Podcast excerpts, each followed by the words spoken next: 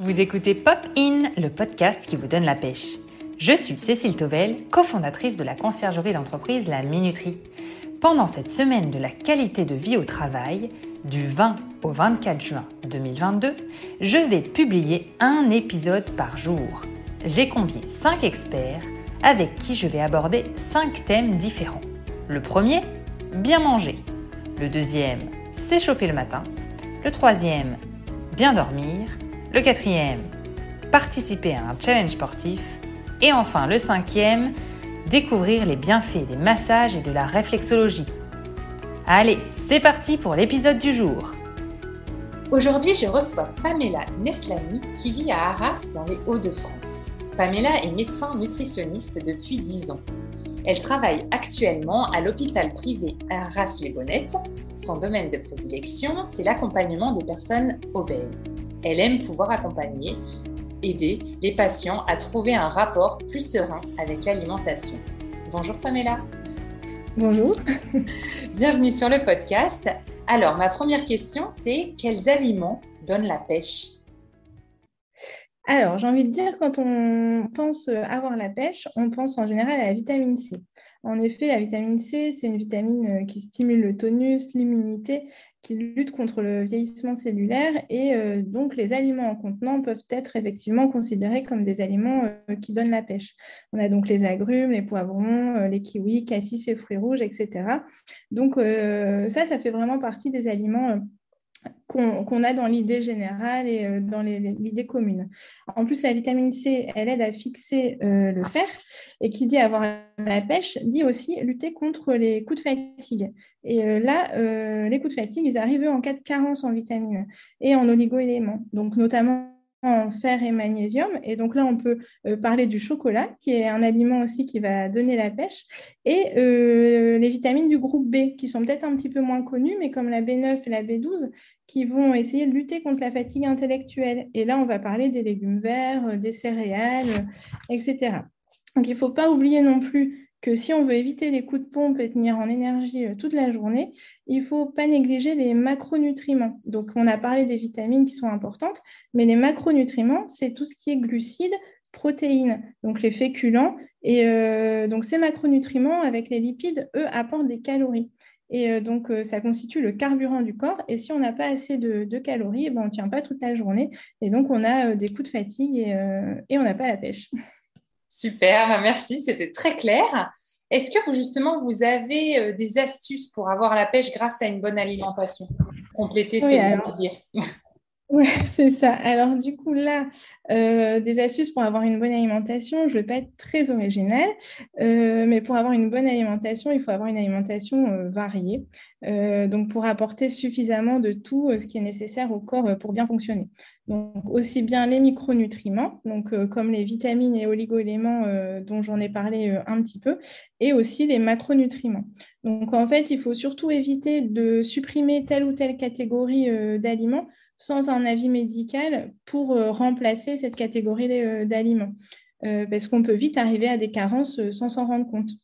Il faut également éviter, même à l'approche de, l'été, les restrictions caloriques qui vont fatiguer le corps et mettre le corps, à l'épreuve et du coup qui vont voilà, le, fatiguer.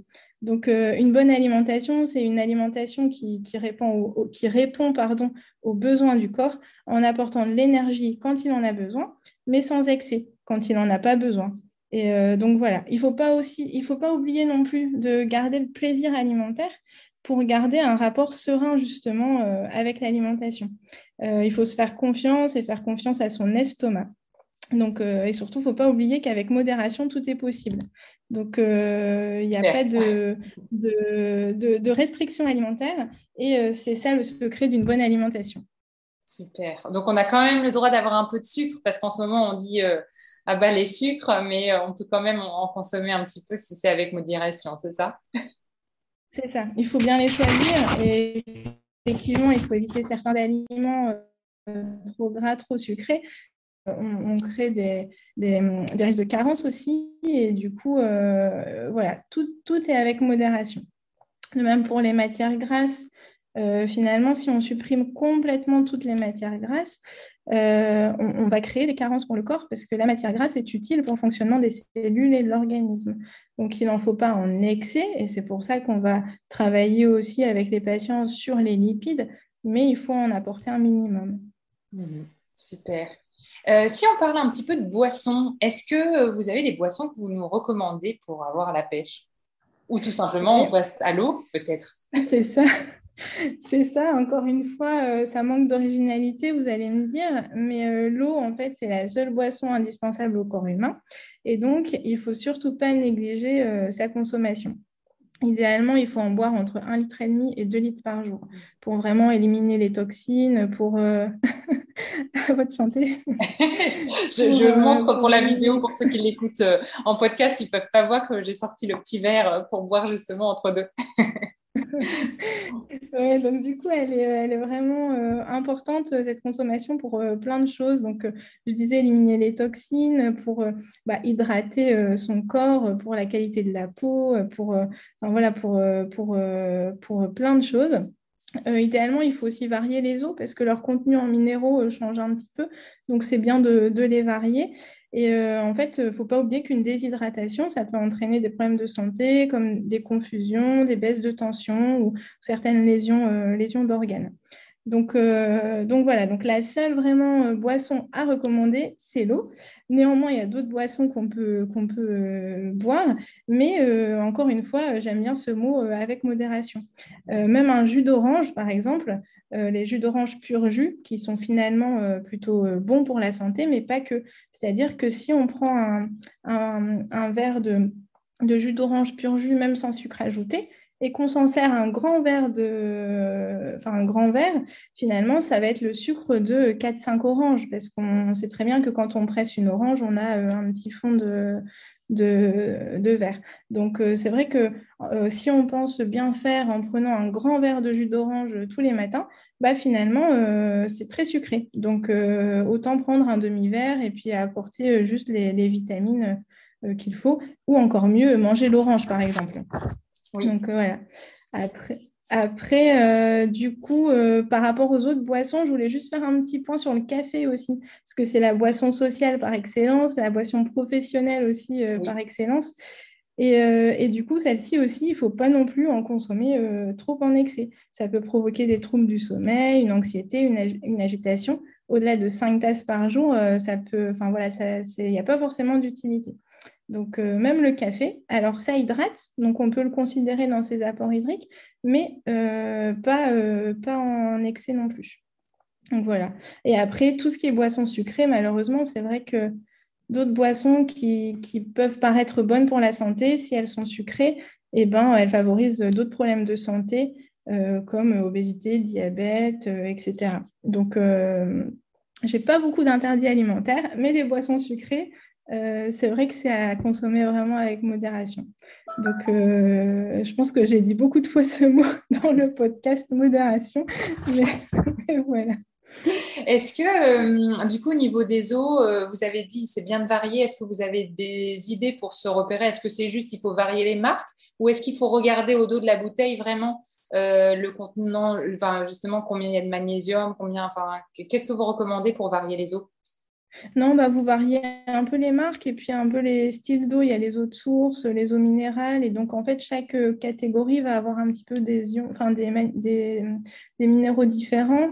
Euh, par exemple, il y a des eaux assez typées. On pense à l'eau épar où, euh, où ça va favoriser le transit parce qu'il y a beaucoup de magnésium. Il y a aussi l'eau contrex où il y a d'autres d'autres minéraux qui, sont, qui sont bien pour l'élimination, les choses comme ça.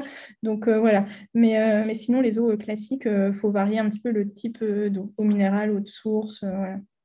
D'accord, très bien. Et les tisanes, est-ce que c'est bon, c'est bon ou pas trop Ça dépend à quoi? Ouais. Ouais, les tisanes, c'est bon dans le sens où, alors, dans les, dans les thés, enfin, dans les thés, il y a de la théine, mais c'est moins dosé que le café. Donc euh, voilà, c'est vraiment, euh, donc on, a entre guillemets le droit, euh, avant d'arriver aux effets nocifs, d'en prendre un petit peu plus. Les tisanes, il n'y a pas de théine, il n'y a pas de, enfin voilà, donc il n'y a pas de souci de complications. après, et ça compte bien dans l'hydratation. Après, un mix, un mix eau froide et eau chaude, entre guillemets, c'est pas mal parce que ça, ça favorise d'autres, comment dire, ça a d'autres fonctions. C'est vrai que l'eau froide, ça, ça, ça réhydrate un peu plus. L'eau chaude, c'est bien quand on est enrhumé, etc. Ça, ça, ça, a des valeurs un petit peu différentes. Donc, euh, c'est bien de mixer les deux. Voilà. Très clair, merci. Alors, j'ai une dernière question. Est-ce que vous auriez des livres euh, ou des vidéos à nous conseiller sur le thème du bien manger?